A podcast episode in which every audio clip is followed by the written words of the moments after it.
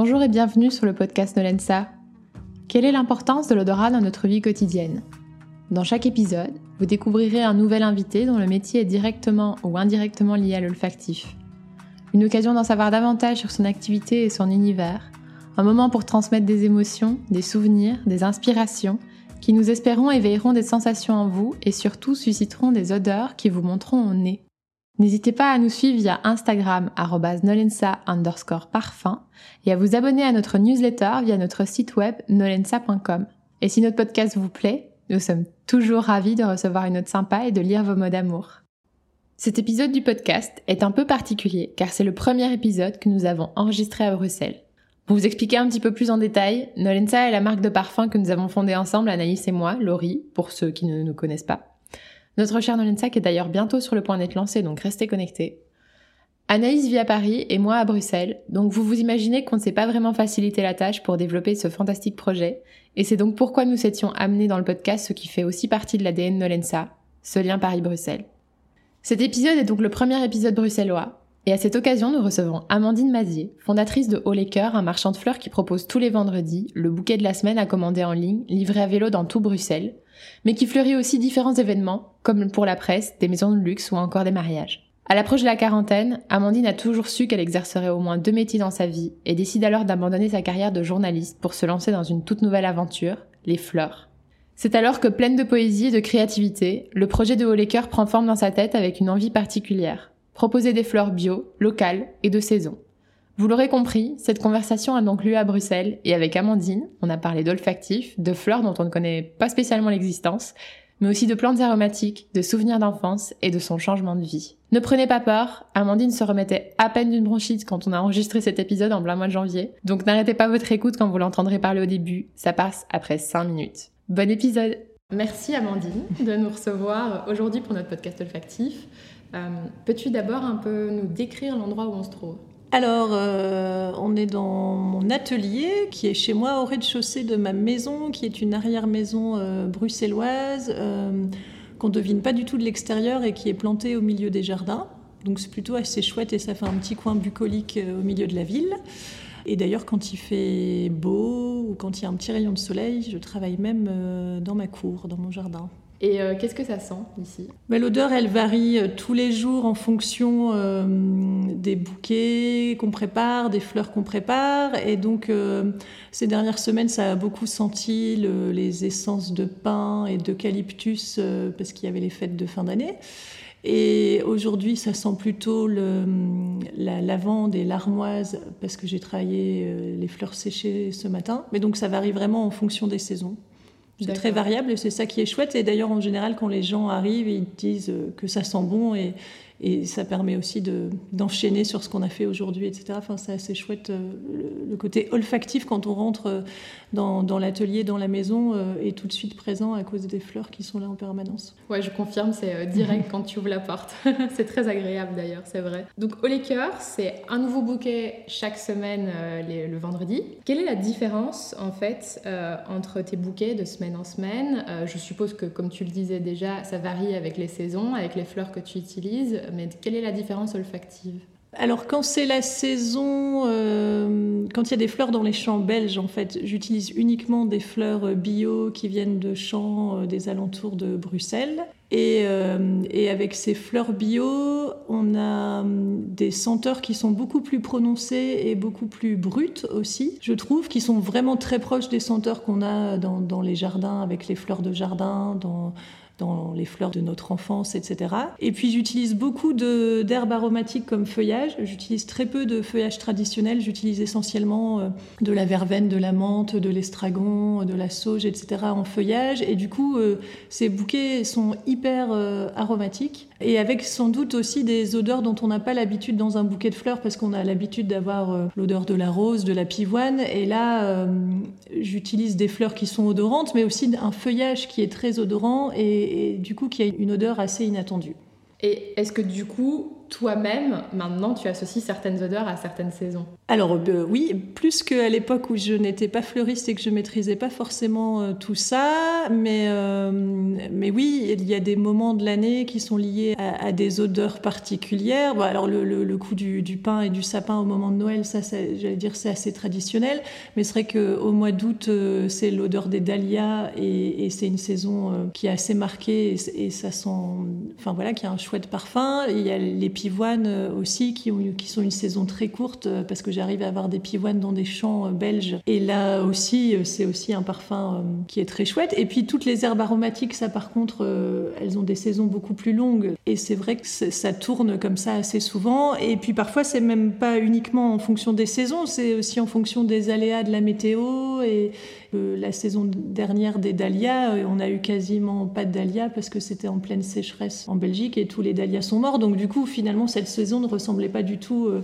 à la précédente alors que les fleurs étaient censées être les mêmes. Ah oui, d'accord. Et alors, au milieu de toutes ces fleurs, quelle est ta fleur préférée? Alors ma fleur préférée est sans doute euh, la fleur dont personne ne connaît le nom, enfin personne, en tout cas toute personne dont c'est pas forcément le métier, c'est l'ami Maïus mais sauf que tout le monde connaît cette fleur parce que c'est cette fleur blanche euh, ombellifère euh, qu'on trouve dans tous les champs qui ressemble à une fleur de carotte. Et c'est ma fleur préférée parce que c'est celle qui me rappelle le plus mon enfance. C'est justement quand on se balade dans les champs, qu'on cueille des fleurs euh, pour sa mère, sa grand-mère, ou pour soi-même, ou pour sa poupée. Et que cette fleur-là, on la trouve partout, dans tous les champs en France, on la trouve. Enfin, ceci dit en Belgique aussi. Et, et voilà. Et je trouve que c'est la fleur champêtre par excellence et, et qu'elle est hyper bucolique elle a un côté euh, fragile comme ça, alors qu'elle ne l'est pas forcément et elle tient plutôt bien dans les vases. Et j'aime bien ça.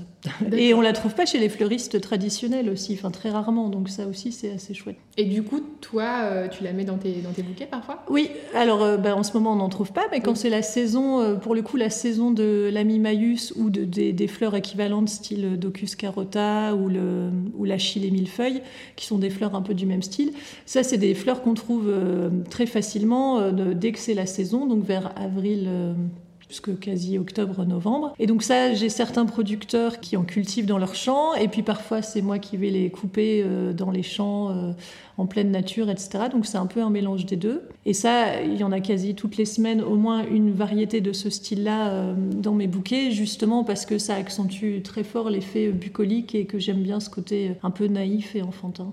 Et olfactivement, c'est aussi euh, cette fleur-là que tu préfères ou pas? Bah Alors, elle n'a pas de parfum particulier. Enfin, quand on la coupe, la tige euh, sent, mais la fleur en tant que telle n'a pas de parfum ou un parfum minime qui n'est pas très intéressant. Euh, mais justement, je trouve qu'elle sent le, la verdure, tout bêtement, le, le végétal, le végétal et, et, le vert qu'on vient de couper au bord du chemin. Mais après, c'est pas celle que je trouve le plus intéressant olfactivement. Ce que je préfère, c'est plutôt les, bah, justement les plantes aromatiques, plutôt la verveine par exemple, j'adore. Y a-t-il euh, des fleurs que tu trouves vraiment belles, mais dont tu ne supportes pas le parfum? Quand je vais chercher mes fleurs dans les champs, euh, je reviens souvent avec ma camion. Je fais la tournée de toutes, les fermes dans lesquelles je vais chercher des, fleurs. Et donc, je reviens avec ma camionnette pleine à rabord de fleurs. Et alors, euh, du coup, il y a un concentré d'odeur comme ça dans ce petit espace de camionnette euh, qui est parfois assez fort. Je suis hyper sensible aux odeurs, donc je peux vraiment avoir même la nausée, etc. Tu roules les fenêtres ouvertes un peu ou pas? Euh, Non, pas forcément, parce que surtout s'il fait chaud, euh, il ne faut pas que je, que je réchauffe ma voiture donc euh, pour les fleurs, donc du coup je fais attention.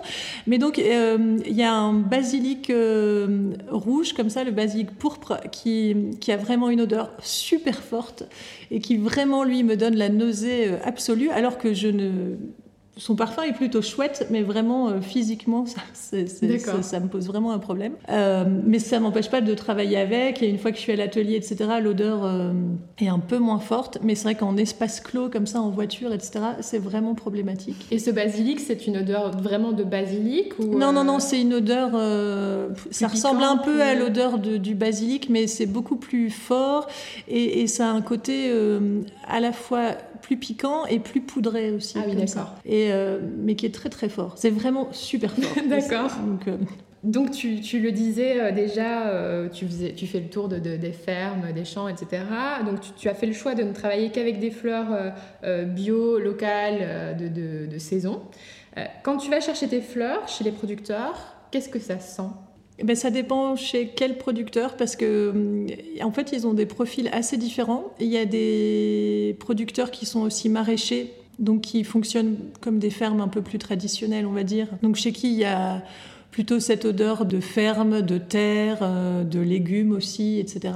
Il y a d'autres producteurs qui sont à la fois euh, producteurs d'herbes aromatiques pour des chefs et de fleurs, donc chez eux, euh, ou qui sont tisaniers. Donc du coup, chez eux, on est plutôt dans des odeurs d'herbes aromatiques. Et puis il y en a qui font que des fleurs, et là, c'est un peu plus fleuri et avec aussi des, notes assez aromatiques, parce qu'en général, on n'est pas très loin et qu'il y a beaucoup de fleurs des champs euh, par ici qui sont souvent euh, utilisés. Enfin, je parlais de la verveine tout à l'heure. La verveine, je l'utilise à la fois pour le feuillage, mais aussi quand elle est en fleurs, ce qu'on connaît un peu moins. Euh, mais en fait, elle est aussi super jolie en fleurs. Donc, du coup, il y a beaucoup d'herbes qu'on utilise pour les deux. le basilic, il y a aussi des basiliques en fleurs qui sont très beaux, qui font des sortes de petites grappes de fleurs. Donc, du coup, on est plutôt dans ce genre d'odeur, ou les tagettes qui ont une odeur assez particulière et très forte. D'accord. Voilà. Sens-tu qu'il y a un réel impact olfactif du fait qu'elle soit bio, locale, de saison Est-ce que ça leur apporte un réel impact olfactif quand tu fais tes bouquets, etc. Alors, moi j'ai l'impression, mais alors après, je ne sais pas scientifiquement euh, ce qui est euh, réel euh, ou prouvé, j'allais dire, mais j'ai l'impression, comparé aux fleurs qu'on peut acheter au marché aux fleurs et qui sont produites sous serre, etc., que les odeurs sont beaucoup plus nuancées et, brutes, j'allais dire, plus brutes de décoffrage comme ça. Là où, au contraire, les fleurs qui sont produites sous serre et qui sont étudiées parfois et modifiées pour avoir des odeurs particulières ou pour renforcer leur parfum, vont peut-être plus euh, straight to the point comme ça. Mmh, mmh. Alors que les fleurs bio, euh, on, est dans des subtilités qui sont plus importantes aussi et des parfums qui sont plus forts. Est-ce que c'est possible que ce soit aussi des parfums qui soient plus diversifiés euh, d'un point de vue des, fleurs, par exemple de serre Est-ce qu'elles ont toutes chacune leur catégorie et ça s'arrête là Et donc, ben, en tout cas, les fleurs bio, tu sais diversifier beaucoup plus des sortes de fleurs et du coup, d'un point de vue olfactif également? Déjà dans ma manière à moi de travailler, mes bouquets, je les compose avec beaucoup de fleurs différentes parce que j'aime bien ce côté champêtre, mhm. quitte parfois à n'avoir qu'une qu'une tige d'une fleur dans un bouquet et puis et d'avoir plein de mélanges comme ça parce que j'aime bien ce côté champêtre qui a l'air d'être fait n'importe comment même si c'est pas le cas. Euh, donc du coup, ça apporte encore plus d'odeur dans le bouquet en tant que tel. Et pareil, je mélange les feuillages, je mets rarement un type de feuillage, je mets plein de types de feuillages. Mais du, coup, si tu mélanges le basilic, la verveine, euh, la menthe, etc., ouf, ça part dans tous les sens au niveau des odeurs, mais c'est ça qui est chouette. Et par contre, pour les fleurs en tant que telles, euh, si je les prends de manière séparée, oui, j'ai l'impression que les parfums sont plus nuancés, etc., mais peut-être juste parce qu'ils sont plus naturels et qu'ils sont pas travaillés pour. Là où en serre, il y a vraiment des fleurs qui sont travaillées pour leur parfum et des roses qui sont travaillées euh, pour leur parfum, etc., et qui sont recherchées pour ça, ce que je peux comprendre, mais du coup, c'est des démarches différentes. Oui, tout à fait. Et donc, penses-tu que l'odeur est importante dans un bouquet?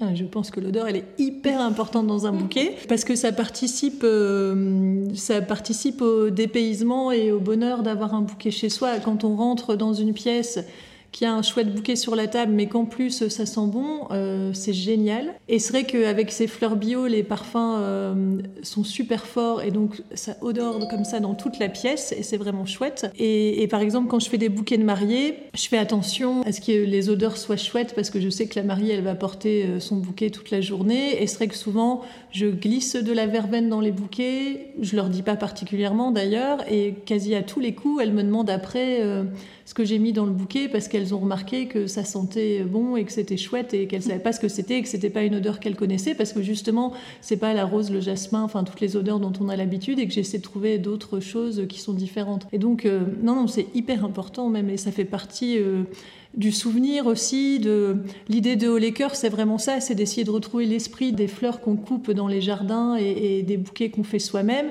Et du coup, bah, c'est toute l'odeur aussi de quand on coupe une fleur dans son jardin, l'odeur n'est pas la même que quand on l'a juste dans sa pièce. Et on essaie aussi de faire ressortir ça euh, avec les bouquets quand ils arrivent euh, chez les gens. Une fois que tu as été chercher tes fleurs, tu as déjà toutes ces odeurs qui te viennent, euh, comme tu disais, dans ta camionnette. Euh, te revoilà dans ton atelier à créer ton nouveau bouquet de la semaine. Euh, est-ce que tu as un rituel particulier Une fois que tu arrives, là, tu sors tes fleurs de ta camionnette, qu'est-ce qui se passe dans ton atelier? Alors j'ai un rituel qui n'est pas du tout glamour mais qui est quasi mathématique, c'est de compter le nombre de tiges que j'ai et de voir euh, du coup de, calculer euh, bêtement mathématiquement euh, combien de bouquets je vais mhm. pouvoir faire en fonction du nombre de tiges que j'ai eu, etc. Parce que je peux rarement le savoir euh, en avance, euh, justement, parce qu'en coupant les fleurs, les producteurs vont se rendre compte que finalement, ils ont moins de telle fleur ou plus d'une autre. Donc, des fois, les, fleurs que j'ai commandées ne sont pas forcément celles que j'ai, etc. Donc, voilà, on est toujours lié à ces questions de météo, de champ, de pouces d'insectes et compagnie, et c'est ça qui est assez chouette. D'ailleurs, avec mes fleurs, il dans ma camionnette, il y a aussi plein d'insectes, c'est aussi amusant ça. Donc c'est d'abord très mathématique, et puis franchement, après, euh, c'est vraiment un truc de, bah, de regarder les fleurs et, de, de, voir un peu... Euh, comment on peut travailler avec elle et de se laisser porter par ça. Et donc c'est vraiment une démarche qui est juste poétique et esthétique et, qui va pas vraiment au-delà de ça, qui est plus de l'ordre du feeling. Et on a un nombre de fleurs et, on travaille avec et voilà. Et les fleurs bio, elles ont une autre particularité au-delà du parfum, c'est qu'elles elles ont physiquement, elles sont très différentes. Ça veut dire qu'elles peuvent avoir la tête qui tombe, la tige qui ondule, parfois de manière euh, inattendue. Et ben c'est justement ça dont on va tirer euh, profit et essayer de créer quelque chose qui est différent et, qui est plus poétique. Quel est le moment que tu préfères donc quand tu crées un nouveau bouquet? Quand il est terminé.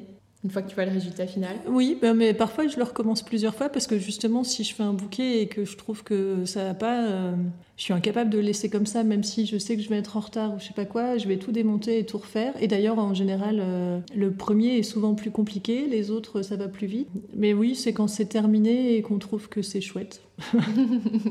Mais en vérité, il n'y a même pas d'étape que j'aime que j'aime moins. Ou, enfin voilà, je trouve que c'est un processus qui est chouette dans toutes ces étapes et, et j'aime bien. Euh, en fait, j'aime bien le encore plus loin. J'aime bien le après quand les gens nous envoient des photos de chez eux et qu'on voit les bouquets en vie euh, chez eux, euh, parce que bah voilà, on découvre comment ils les ont installés, dans quel vase, dans quel intérieur, et, c'est souvent très chouette. Et comment trouves-tu du coup ces nouveaux bouquets? Tu l'as déjà un, petit peu expliqué, mais surtout où cherches-tu tes inspirations? Et certaines sont-elles olfactives?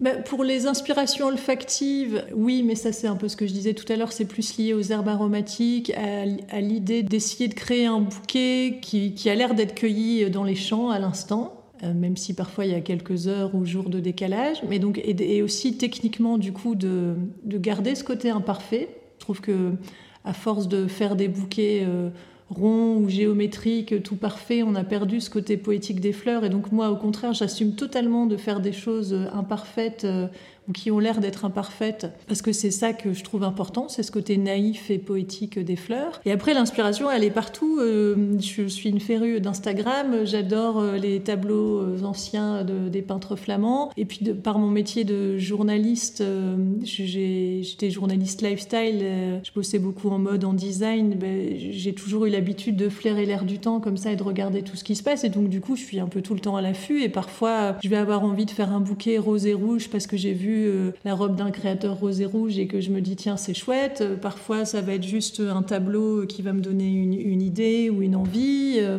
et puis parfois c'est juste les fleurs qu'il y a dans les champs à ce moment-là et, je vais essayer d'inventer par rapport à ça. Donc ça, ça part vraiment dans tous les sens et je, trouve justement important d'être tout le temps à l'affût, de chercher, de tester. Quand je suis pas sûre, je teste.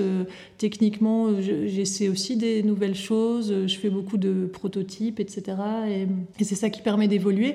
Je cherche par exemple des techniques euh, pour faire des compositions sans utiliser de la mousse florale synthétique. Donc du coup, euh, j'expérimente avec des techniques euh, japonaises, avec du grillage, avec plein d'autres choses. Et donc voilà, il y a à la fois des recherches esthétiques et des recherches techniques. Et Instagram aide pas mal pour ça parce qu'il y a tout un réseau de fleuristes nouvelle génération comme ça à travers le monde. On est très nombreux et hyper actifs, et notamment pour tout le côté euh, qui est très écolo, anti-mousse euh, synthétique, etc. Euh, ben on s'alimente beaucoup les uns les autres et c'est très chouette. Il y a vraiment un partage comme ça qui se fait sur les réseaux sociaux qui est assez sympa. Bon, parlons un peu plus de toi vraiment, de l'impact qu'ont les odeurs dans ta vie quotidienne. Y a-t-il des moments importants olfactivement, conscients ou inconscients? Mais je dirais que c'est un peu tout le temps parce qu'en fait, je suis très sensible aux odeurs. Comme on aura pu le comprendre avec mon tournis dans ma voiture. mais à tel point que quand j'étais plus jeune, ma maman portait un parfum et elle a dû arrêter de le porter tellement il me donnait la nausée, etc. Donc, enfin vraiment, et quand j'étais jeune, je travaillais, mon job étudiant, c'était dans des parfumeries, etc. Donc j'ai tout le temps été assez attirée et sensible à ce genre de choses. Et du coup, je suis incapable de mettre une crème de jour ou une crème de nuit qui a un parfum que je n'aime pas, etc. Donc vraiment, il y a beaucoup de choses que je choisis aussi à l'odeur et pas que pour le. En tout cas, en, cosmétique, je choisis beaucoup de choses à l'odeur. Et du coup, bah oui, le matin. Euh, j'ai un, spray pour le visage euh, qui a une odeur très particulière, assez mentholée comme ça, que j'adore. Et, c'est vraiment un, symbole du matin. Le soir, euh, j'ai une huile pour le visage, l'immortel et la rose musquée et j'adore m'endormir avec euh, cette huile, et d'ailleurs j'en mets aussi dans mon bain, etc. Enfin voilà. Donc il y a plein de petits rituels. Il y a la verveine que je ne mets pas que dans mes bouquets, que je mets aussi euh, dans mes tisanes. Et avec, euh, j'ai une de mes productrices justement qui est tisanière, qui, qui, me fournit aussi de la verveine, mais j'ai aussi la verveine de Mamie Ginette, qui est la grand-mère d'une de mes amies, qui me ramène chaque année des bocaux de verveine du sud de la France. Donc, donc voilà, donc ça c'est plein de trucs pendant la journée euh, de petits rituels. Puis le, dernier rituel, sans doute euh, le plus gnangnan, mais sans doute euh, voilà, qui moi me touche, c'est l'odeur de mes enfants quand je vais les, les coucher, les, enfin, les embrasser le, soir quand ils dorment déjà et qui sentent le pain d'épices tout chaud comme ça. Et donc, de bien particulière des enfants. oui, oui, et, puis, qui, moi, du coup, que je trouve apaisante aussi, moi, et qui me permet moi de me dire, allez, je peux bien dormir, ils vont bien. donc, donc voilà, donc c'est des petites odeurs toutes simples du quotidien, mais que je trouve euh, importantes et qui sont des moments euh, parfois vivifiants et parfois euh, calmants, voilà, calmants, réconfortants et qui font du bien. Y a-t-il un lieu dans le monde dont tu aimes particulièrement l'odeur? Eh bien, je dirais le Mali. Euh, je dirais le Mali et je dirais même l'odeur de la pluie au Mali. Euh, j'ai passé des semaines au Mali euh, il y a quelques années, toute seule, dans des petits villages et pendant tout mon séjour, il a plu une fois. Euh, une fois en 3-4 semaines. Donc c'était un moment rare euh, pour tout le monde. Euh, c'est le moment pour tout le monde de prendre sa douche. donc tout le monde se met tout nu ou presque dans les rues des villages pour se laver. Donc tout le monde sort des cases comme ça avec des produits pour se laver vite fait.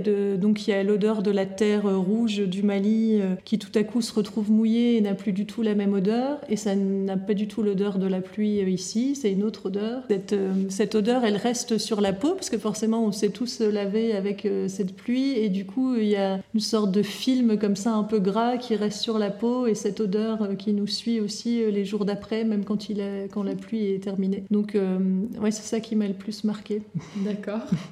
Dans tes souvenirs d'enfance, as-tu un souvenir olfactif fort à partager, une odeur qui te ramène directement là-bas, en enfance. Oui, le truc le plus important, je pense, et qui revient de manière récurrente et dont j'ai dont j'ai pris conscience en fait euh, quand j'étais euh, étudiante, enfin quand je suis partie de chez mes parents, c'est l'odeur des champs de blé coupés à la moisson. Et en fait, euh, j'ai grandi à la campagne. Mon père, il était vétérinaire rural voilà, j'ai vraiment vécu dans un milieu comme ça de, village où je suivais mon père euh, parfois euh, voir les vaches, les chevaux, etc. le mercredi après-midi quand j'avais pas école. Et en fait, quand je suis partie euh, comme étudiante à, Rennes, donc en Bretagne, je me suis vraiment rendu compte en vivant en ville non-stop, alors que j'adore la ville, que je passais mon temps au théâtre à faire des concerts, etc. Enfin bref, j'adorais tout ça, mais que la, la campagne, ça me manquait, chose que j'aurais jamais cru dire un jour, alors que je pestais à chaque fois que je devais prendre un bus ou voiture pour aller à la ville, justement. Et en fait, euh, ben, je me suis rendu compte que quand j'étais étudiante, dès que je rentrais chez moi,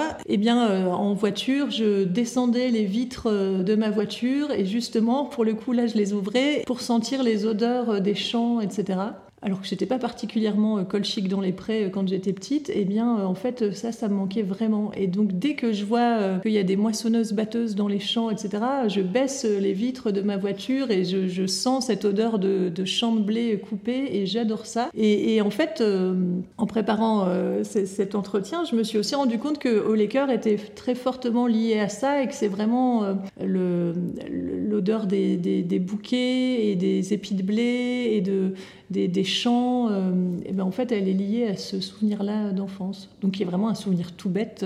mais c'est vrai que quand j'étais petite, mon grand-père, qui était cultivateur, il, était, il était dans les champs et, j'allais lui donner, lui apporter son sandwich le midi pendant qu'il était dans les champs et que je me retrouvais sur la moissonneuse avec le champ, le champ de blé coupé et, cette odeur de blé qui est très chouette. Et, d'ailleurs, quand je sens un, un, bon pain qui sent la farine et le blé, etc., euh, j'adore ça. Et je n'avais jamais fait le rapprochement et je me disais tout à l'heure que bah, ça devait être lié euh, à ça, au champ de blé et à la moisson.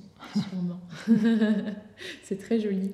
Et donc, euh, bah, ça, tu en, as parlé. Donc, quel est l'impact de quel impact a cette odeur dans ta vie aujourd'hui? Bah, C'est ça, c'est quand tu descends, tu ouvres ta fenêtre.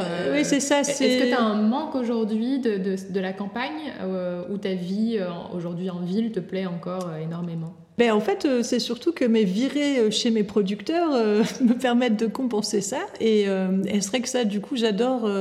je me suis jamais dit que j'avais envie de vivre à la campagne. Pourtant, il y a plein d'aspects que je trouve super chouettes, mais la, vie en ville me semble. Enfin, j'adore la vie en ville et tout le côté culturel, etc. J'adore ça. Donc, je suis pas prête à faire le saut d'aller vivre totalement à la campagne, même si à Bruxelles, en fait, ça pourrait être jouable parce que la campagne n'est pas très loin de la ville. Mais c'est vrai que mes excursions chez mes producteurs chaque semaine me permettent vraiment de compenser ça et de mettre les pieds dans la campagne, j'allais dire, de manière régulière. Donc du coup, ça compense totalement. Et c'est vrai que j'aspire quand même à avoir un plus grand jardin à Bruxelles et, ça, j'aimerais bien, parce que j'adore jardiner et tout ça aussi. Euh, il y a quelques années, tu as pris la décision de changer de vie, entre guillemets.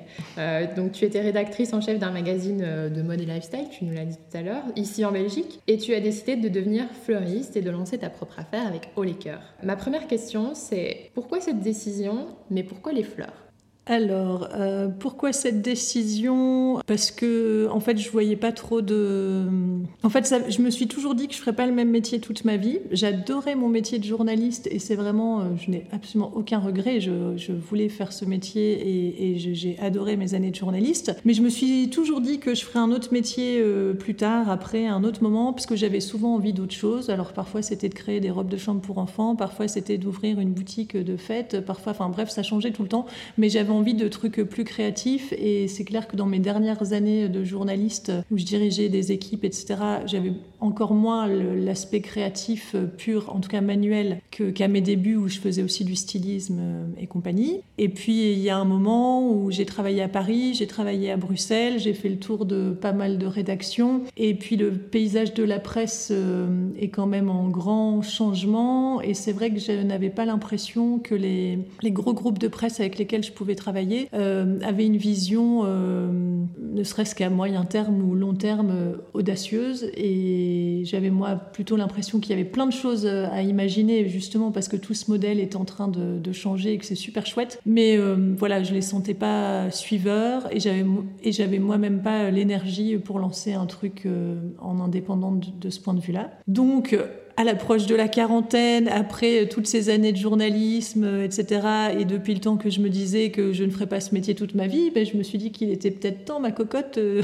de bouger les fesses et de, et, de, et de faire quelque chose. Donc tout était plutôt réuni comme ça pour me dire que c'était peut-être maintenant le moment. Et pourquoi les fleurs? Euh, ben, Les fleurs, c'est venu assez logiquement et facilement. J'ai pas rêvé d'être fleuriste euh, toute ma vie, euh, contrairement à plein d'autres. Enfin, c'est une phrase que j'entends souvent. J'ai toujours rêvé d'être fleuriste. Moi pas, mais j'ai toujours eu des fleurs chez moi. Euh, c'est un truc comme d'autres peuvent s'acheter des fringues quand elles ont un coup de cafard. Ben moi, je m'achète des fleurs parce que je trouve que ça met tout de suite de bonne humeur. Et c'est aussi pour ça que ça s'appelle au cœurs, parce que je trouve qu'avoir des fleurs, c'est hyper réconfortant, ça fait du bien, c'est joli, c'est chouette. Voilà, c'est un bout de nature chez soi. Et New York, j'avais remarqué plusieurs fois des coursiers à vélo qui avaient des fleurs dans leur sac à dos. Je trouvais ça super chouette. Donc cette idée était restée comme ça dans un petit coin de ma tête. Et puis quand j'ai commencé à chercher et à me dire bon bah voilà maintenant euh, je vais changer, qu'est-ce que je fais? J'ai fait ma petite liste d'idées et très vite les fleurs. Euh, enfin voilà, très vite j'avais un concept, j'avais une idée. Je très vite euh, j'ai pensé fleurs bio. Très vite j'ai pensé vélo. Puis tout s'est mis un peu, tout s'est imbriqué. Ça n'existait pas à Bruxelles Bruxelles et, et, je me suis lancée super vite en fait. Oui, tout s'est mis un peu naturellement. Quoi. Tout s'est mis naturellement en place et puis c'est vrai que comme en tant que journaliste, bah, j'avais l'habitude de fureter et de chercher un petit peu dans tous les sens. Finalement, euh, ce, truc euh, intuitivement, ça s'est mis en place aussi parce que bah, c'est déjà ce que je faisais dans mon métier d'avant. Et donc euh, quelques mois avant de lancer Au Laker, j'avais fait un article sur les microfactories qui reprenait comme ça plein de, d'initiatives à travers le monde qui sont finalement dans la même veine que Laker. Et je me suis rendu compte après que bah oui, tout ça m'avait nourri et m'amenait aujourd'hui à, faire Au Laker. Et puis du coup, dans Au Laker, il y a aussi des collabs avec des, avec des créateurs, avec des designers, etc., que j'ai souvent rencontrés dans mon métier d'avant. Donc tout, tout se nourrit et c'est ça qui est chouette. Ouais, c'est ça qui est vraiment chouette de fait. Donc, dans cette période euh, assez charnière de ta vie, euh, y a-t-il eu des moments marquants olfactivement au moment de, de ce déclic en fait? Pas vraiment. Alors ce qui m'a marqué peut-être le plus, c'est le... Mais du coup c'est lié aux fleurs. La première fois que je suis allée euh, chez les grossistes traditionnels de fleurs, donc au marché aux fleurs euh, où vont tous les fleuristes euh, normaux, eh bien j'étais affligée. Mais vraiment affligée et ça m'a fait un choc total. Alors maintenant quand j'y retourne, ça me fait plus ce choc-là aussi marqué. Mais là, ça faisait des semaines que j'allais voir régulièrement les producteurs pour travailler avec eux, pour voir comment ça se passait, etc. Donc vraiment dans cette mécanique. Et la première fois que je me suis retrouvée au marché aux fleurs, mais j'étais dans un état de décomposition. Je comprenais pas ce qui se passait. J'avais l'impression d'être dans un autre monde. Et, euh, et autant mes, mes, petites échappées dans les champs et chez les producteurs euh, ont ce côté euh, complètement fleurette et, idéaliste, etc., que je recherchais et que j'avais envie d'avoir avec les fleurs. Autant les échappées au marché aux fleurs sont à l'opposé de ça. Et, en fait, ça m'a plutôt confirmé que j'étais dans le bon dans chemin. Le bon chemin. et que, voilà. Parce que, donc, juste pour nous situer, explique-nous qu'est-ce qui se passe dans ce marché aux fleurs, genre euh, à quoi ça ressemble, euh, comment ça se passe? Euh, bah, En fait, c'est tout bêtement, c'est pas si effrayant que ça en vrai. Hein. c'est juste moi à qui ça a fait un choc énorme. C'est juste des allées, des grands, des grands entrepôts avec des allées de bacs en plastique dans lesquels il y a des fleurs qui sont elles-mêmes entourées de sacs de films en plastique, voilà.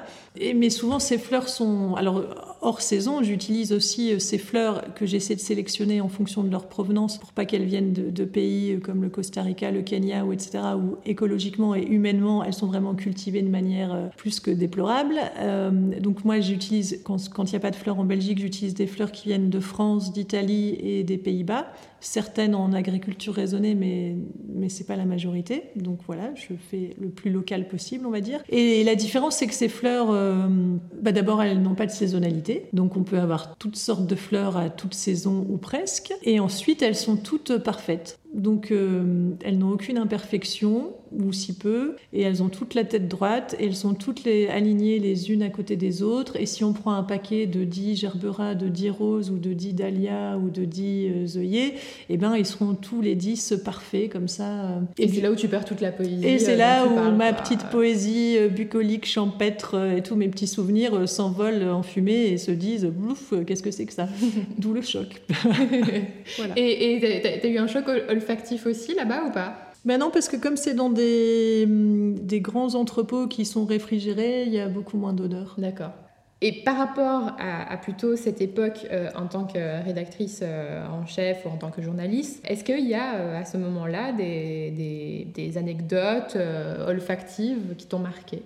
Alors mes anecdotes olfactives, elles sont plus liées à la rencontre de deux personnes qui sont liées à tout ça. C'est que j'ai interviewé Serge Lutens et Jean-Claude Héléna, que j'ai tous les deux interviewés deux fois d'ailleurs, à plusieurs années d'intervalle à chaque fois et que ces deux rencontres et ces donc données qui m'ont super marqué. Et alors en fait les deux, euh, donc à la fois les deux personnages sont des personnages euh, que j'ai trouvés géniaux et hyper inspirants et, et hyper euh, riches parce qu'en fait on se rend compte aussi à quel point ils se nourrissent de mille choses en créant leur parfum. Voilà, c'est des vrais cultureux j'allais dire au sens noble du terme, c'est des vrais voyageurs, ils s'inspirent de plein de choses, donc c'est hyper intéressant. Mais alors, de, manière purement olfactive, ben Serge Lutens, la dernière fois que je l'ai interviewé, c'était pour un parfum qui venait de sortir, qui sentait euh, le propre. Et donc voilà, et je trouvais que c'était un des premiers comme ça qui sortait un parfum qui sentait le propre, ce que je trouvais génial dans l'approche, qui lui ressemble beaucoup d'ailleurs. Et alors Jean-Claude Elena, la première fois que je l'ai interviewé, pas la dernière, c'était à Grasse, dans la maison euh, qui, appartient au parfum Hermès, euh, dans laquelle il travaille euh, et, il vit parfois. Et donc c'est vraiment une maison laboratoire, comme ça, une maison avec une super belle architecture, dans un cadre complètement dingue, qui donne sur les hauteurs de Grasse, etc. Enfin, c'est juste splendide. Et en fait, j'ai fait avec lui une dégustation de vin. Donc moi, j'avais ramené des vins, on les a goûtés ensemble, et, lui m'a fait sa description de nez de ces vins. Et franchement, c'était un moment juste génial. L'aspect à la fois gourmand, etc., qui était forcément chouette, mais aussi l'aspect olfactif et tout ce qu'il allait déceler dans ses vins. Et du coup, euh, moi-même, en sentant les choses avec lui, je voyageais aussi de manière différente euh, avec les vins. Et franchement, j'adore le vin euh, et, je pense souvent à lui juste à cause de ce moment-là et des odeurs qui. Quand tu sens un vin. Ouais, ouais. Et donc, c'est très chouette. C'était une super chouette rencontre. Ah ouais, j'ose imaginer, ouais.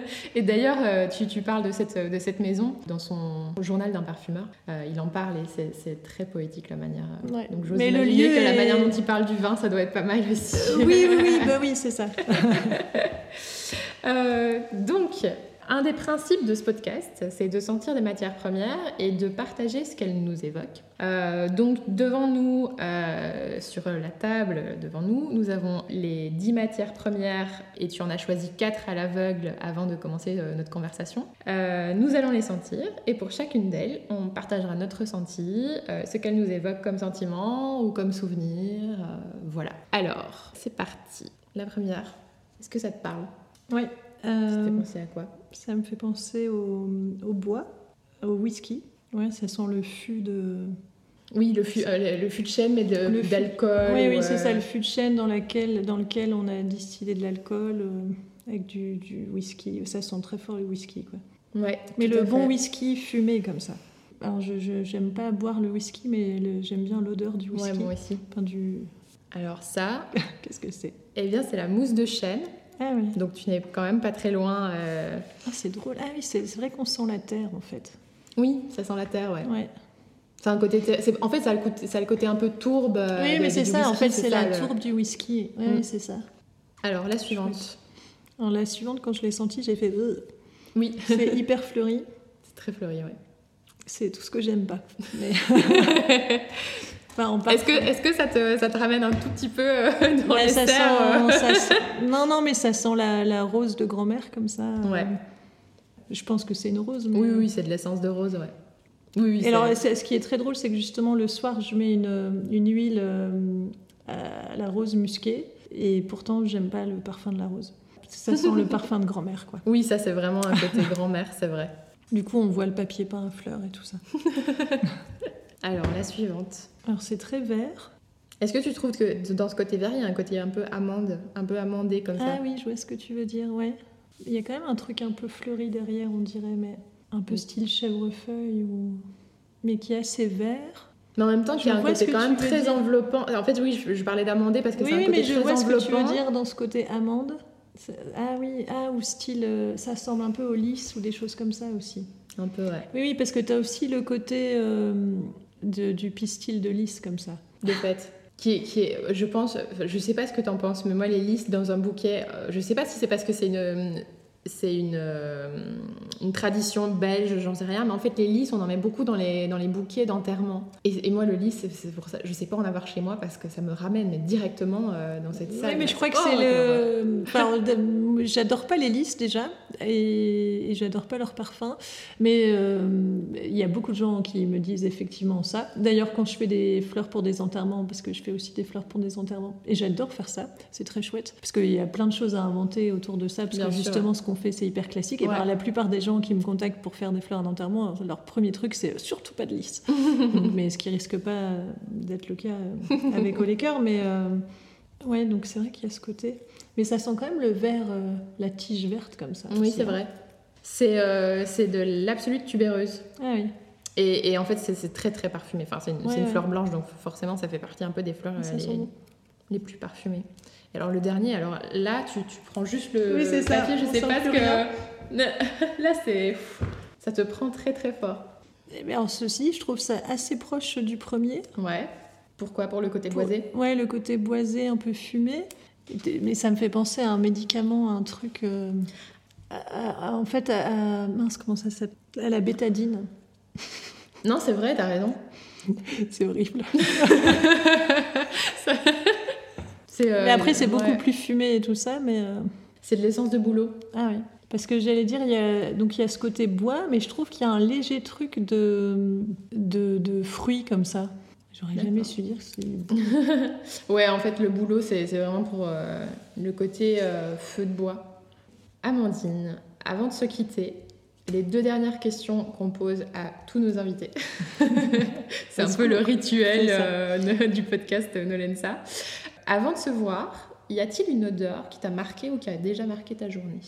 Eh bien, euh, oui, mais enfin, j'en ai parlé tout à l'heure, c'était la- l'armoise et la lavande euh, tout à l'heure en travaillant. Et, alors surtout l'armoise, qui est une odeur euh, hyper particulière que je connaissais pas du tout avant d'être fleuriste, qui est une, une herbe aromatique qu'on utilise très peu et que j'ai essayé de faire sécher.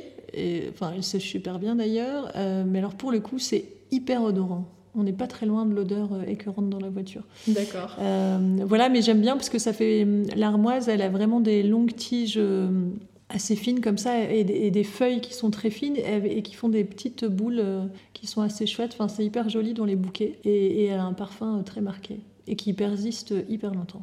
D'accord. As-tu une petite euh, news, anecdote, un secret euh, au liqueur que tu souhaites nous partager? Eh bien, euh, ben, on va préparer une nouvelle collab euh, pour la Saint-Valentin. On a l'habitude de faire des collabs, on a déjà fait des sweats, des broches euh, et, pas mal d'autres choses. Donc euh, voilà, on va préparer une nouvelle collab pour la Saint-Valentin. Et puis après, euh, bah, bah, les vrais secrets, on peut pas les dire parce que c'est totalement secret, mais euh, bah, l'idée c'est de continuer à se développer euh, chouettement et, euh, et, et sans doute de trouver un autre atelier plus grand.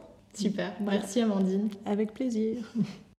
Merci à Amandine d'avoir accepté notre invitation et d'avoir partagé avec nous ses meilleurs souvenirs olfactifs. Rendez-vous sur nolensa.com pour retrouver la bibliothèque olfactive de cet épisode avec les informations techniques des odeurs et matières premières évoquées pendant la conversation. Merci pour votre écoute, nous espérons que cet épisode vous a plu et je vous dis à bientôt sur le podcast olfactif Nolensa.